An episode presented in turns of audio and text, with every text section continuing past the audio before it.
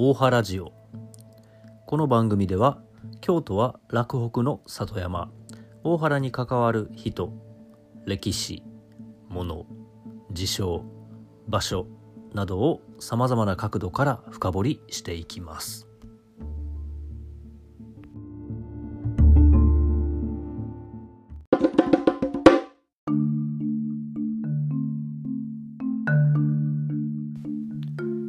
純です。回の本編ではデリケートな表現をしている箇所特定の地域をピックアップしている箇所があります。歴史を探っていると避けて通れないことなのでしょうけれども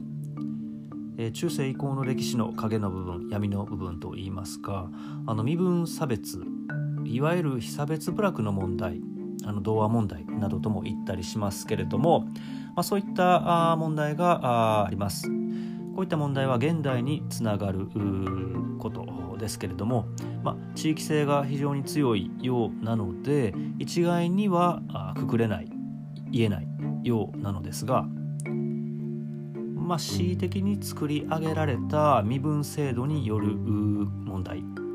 なのだと思われます。中世以降人の死や血は汚れたものだという認識風潮というものが世間に広まり人や動物の死や地に触れる仕事に従事する人々は汚れた存在だというふうに見なされておりました。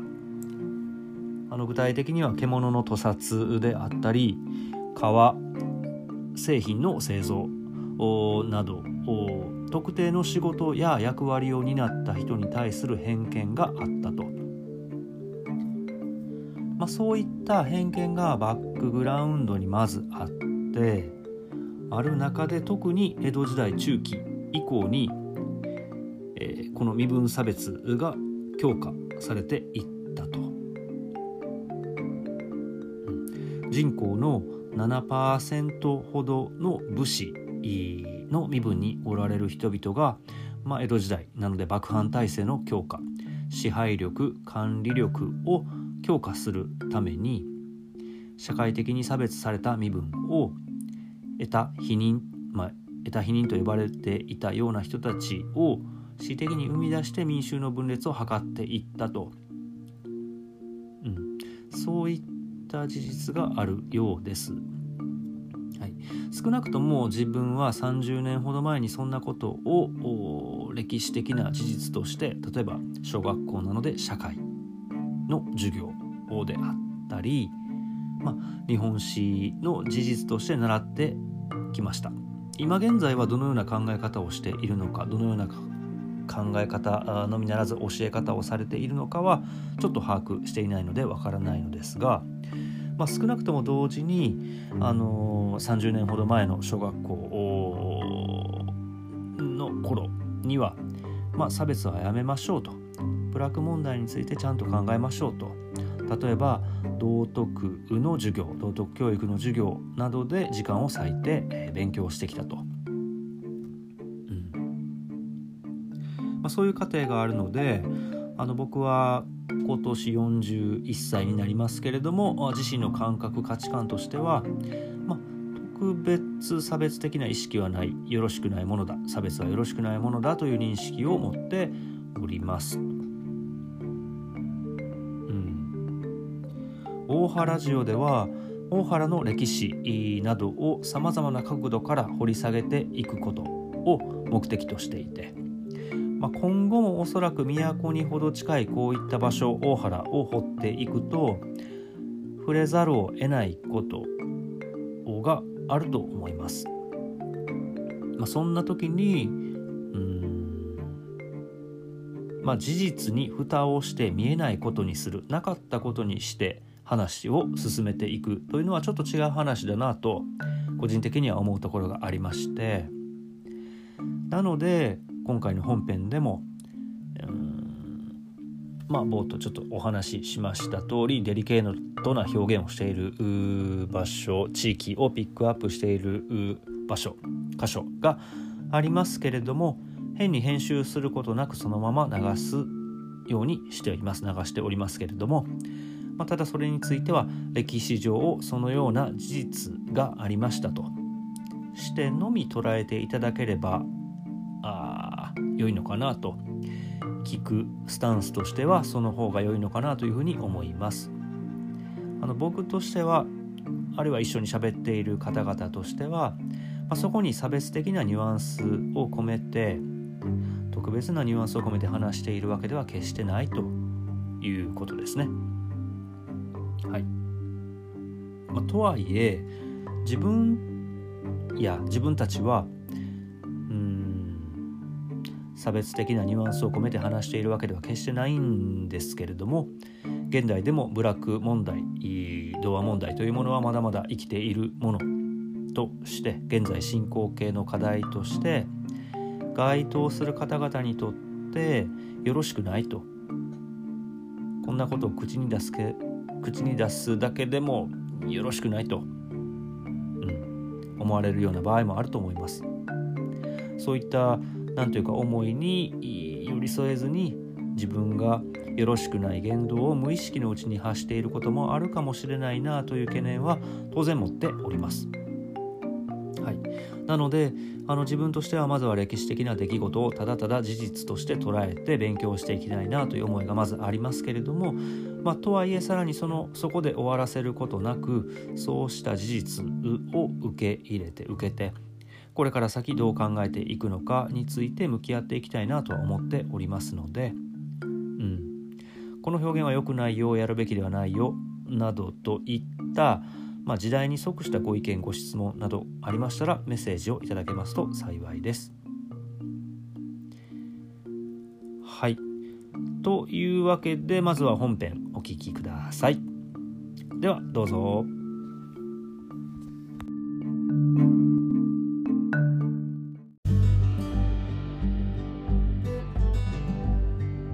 さ上田さん、はい、今年さ久しぶりに祇園祭りでやったね京都ね。ああ本当に何何年ぶりかなコロナでなできんかったね。そうやし3年ぶりぐらいなん。だ三3年ぶりかな？2年ぶり。2年ぐらいなかったんかな？やし去年と一昨年はなかった。分からんけどね。意外とその祭りに関しても大原で関わってる面があって、あの市場通りの鉾回し、はあ、あの時に使われる欅の棒というのが大原から。おえー、そうなんや。そういう話があって。そうなんですぐるっと、まあ、長い、まあ、回す時のあの棒というのは大原がえ伝統的に大原から。という話が残っている。なんかしば漬け屋さんが新漬けを出すとかそういう話は聞いたことあるけど。あ大原ではねはいはいはい。へえそういう関わり方もしてるんですね。面白い。大原の祭りとか田舎の祭りというのを考えてみるとあの祇園社というのが中心ですよね。うん。八坂ですね八坂神社っていうのはね、うん、みこしは八坂神社から出てるんですけども、うん、簡単に言えば一番疑問に思ったのは鉾というのは、うん、八坂神社に行かへんね。鉾って各町にありますよね。せやけど祭りであり限りあそこの神様をいろんなとこに運ぶというのが、だから一回は本当は八坂神社に行かんとあかんのにこの四条大橋ですよ。もともと江戸時代は四条大橋っていうのはなかったわけで。三条と五条はあったけど、ね、三条と五条はあったけども。そうですね。なんかあっただからみこしも今、うん、僕正確にはどうなってるのか知らんだけども、うん、四条を通らなくて三条からぐっと回ってという話を聞いてんだけども。へえ小池通りを通りますうん、だからその祇園祭とあの四条大橋との関係やね。面白いです、ね、一番分からへんのが鉾は絶対八坂神社に行かへんよね。うん、うん、観光するだけで別に八坂神社までは行ってない、うん、でも、祭りっていうのは基本的に八坂神社の神様をということやね。まあそうですよね。そその辺考えたら何なんかなと思う。研究してる人に聞くとお旅所が中心であるとああ祇園。祇園。のあそこのお旅所があるでしょ。八坂神社のお旅所がが中心で鉾の巡行に関しては、はいはいはい。みこしに関してはやっぱり八坂神社が中心であるけども、うんうん、巡行に関しては八坂神社というよりもお旅所が中心の祭りである。ちまきを配るとこですね。そうそうそうはいはいはいはいその辺非常に面白いなと。これ担いでる人ってどどうどういう人なのかな？ああなんか。そこでね僕ね実際その大原にいて実際勝がんなももっとも田舎にいたこともあって寺町の若旦那が担げるかなと、いやもう今今やったら、はい、祇園祭ってやたらと茶髪のいかついお兄ちゃんたちがめっちゃ担いアルバイトの。アルバイトのね。だから本来あの僕の知ってる範囲では近江の農民たちが担いでいたというようなことを聞いてますえっと祇園祭り。祇園祭り。近江って滋賀県ですよ滋賀県。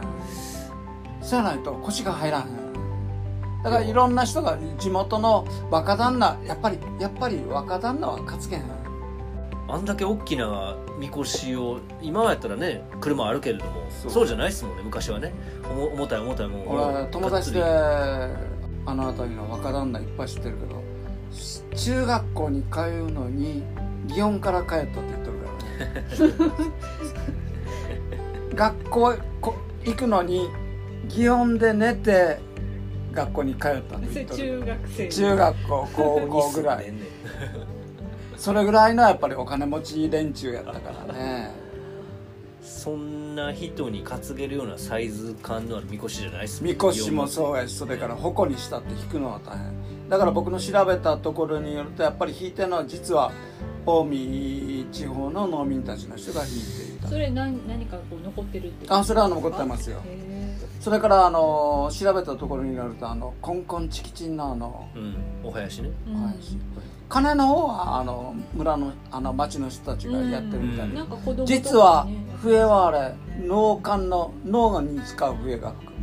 使われていて。農っておのおのののそうそうそう。いわゆる農関係の人たちがプロの人たちが吹いていた。あそうやないと温度が取れない。へえだから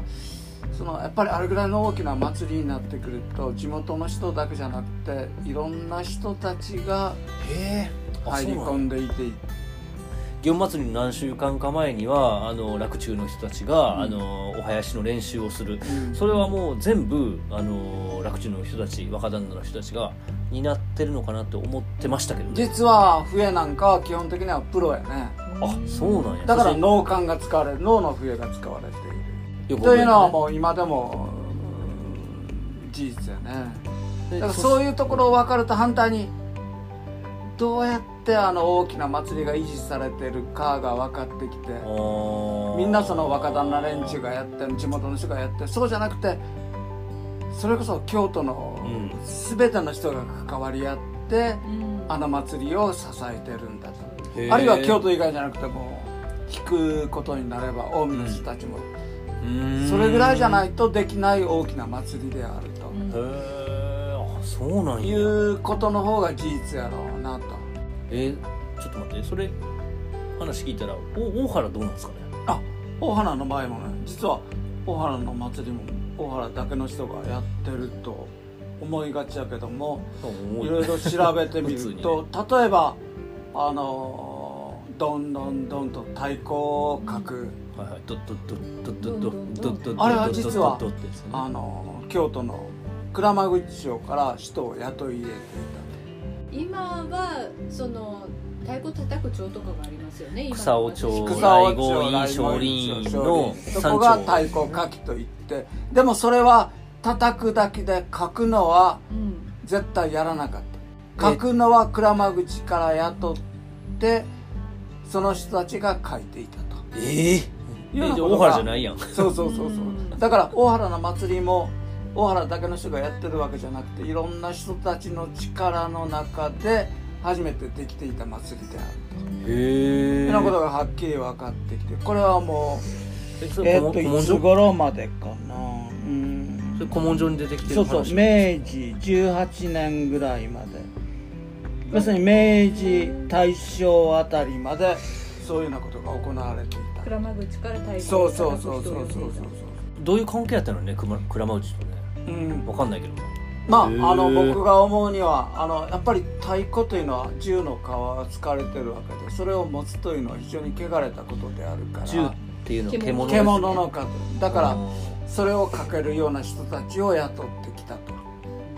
鞍馬口っていうのはそれをかけるような人たちが集まってる場所まあ微妙な言い方やけどね、あのちょっとまあデリケートですよね。はいデリケートな言い方やけども。まあまああのそういう人たちを雇っていたということがはっきり文書に現れてるわけで。だから大原の祭り大原の祭りやってるんだっていうのは実は最近までは違ったというようなそれはちょっとすごい、ね、認識が全然違うね、うん、だからあのまあ反対言えば祇園祭りにしたって大原の祭りにしたって、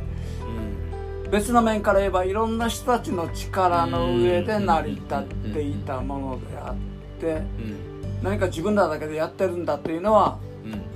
ちょっと違う。ちょっと違う見方であろうということをしっかり押さえとかないといけない。いうのが最近しみじみ。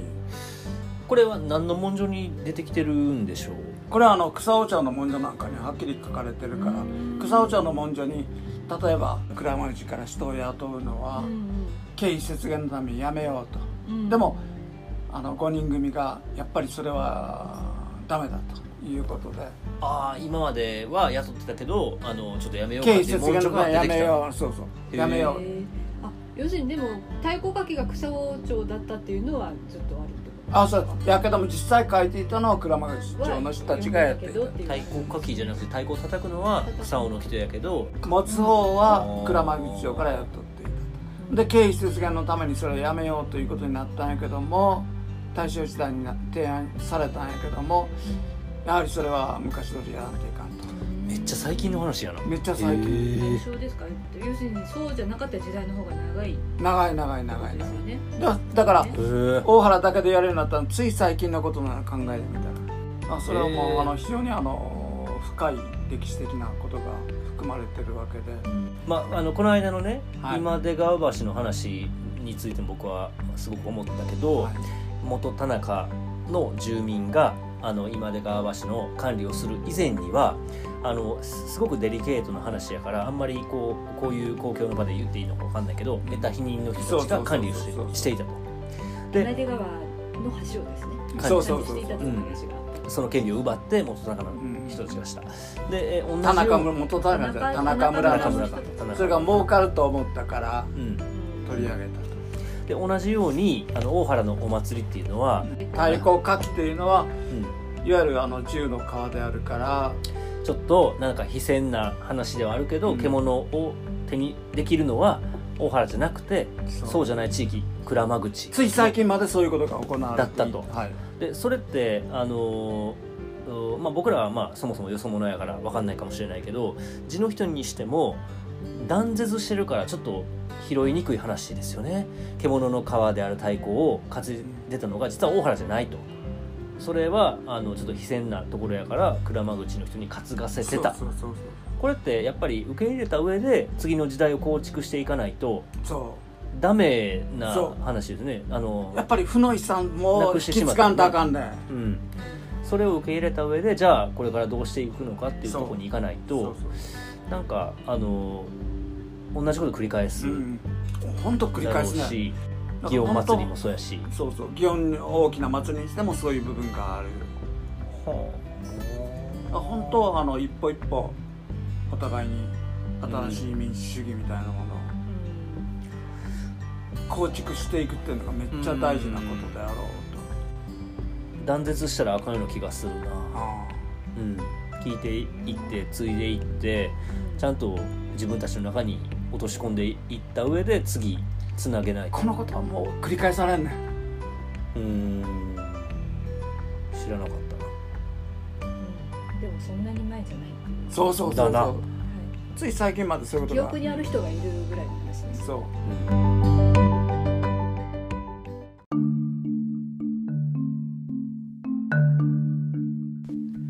はい、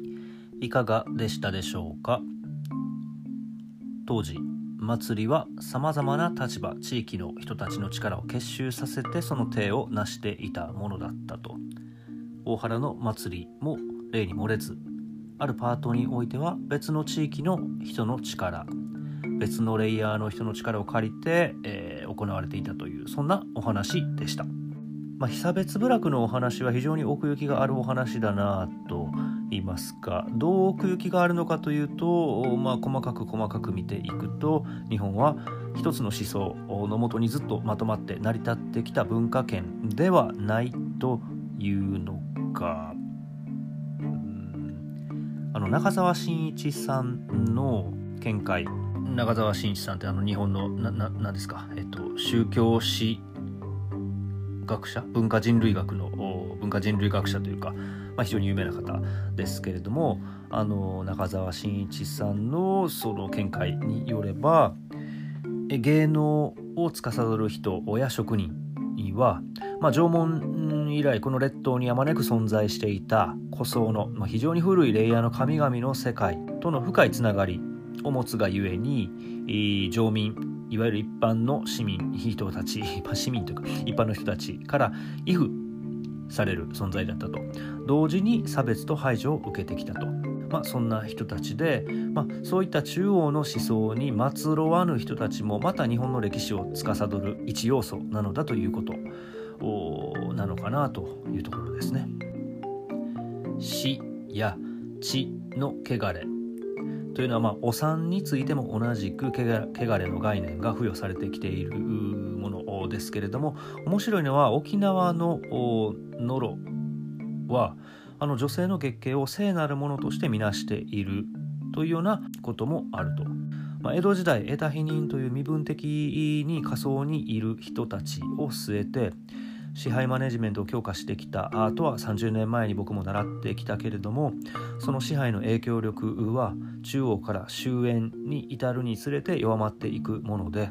まあ、そんなわけで東北などには被差別部落が少ないという説もありまして沖縄もまた中央とはまた違った思想を持って発展してきた地域なのだなというところですね。僕は大学生の頃に古代の東北北部地方の、えー、と呼ばれた人たちの研究をしておりましてどうも当時から中央に末路ある人たちに関心があるようだということを今回改めてちょっと再認識したといいますかこの太鼓の皮重皮を扱う人たちの話を聞いて、うん、思い出したなというところです。というわけで今回はこの辺りでおしまいにします。はい、次回もまたお楽しみになさってください。大原ジオのじゅんでした。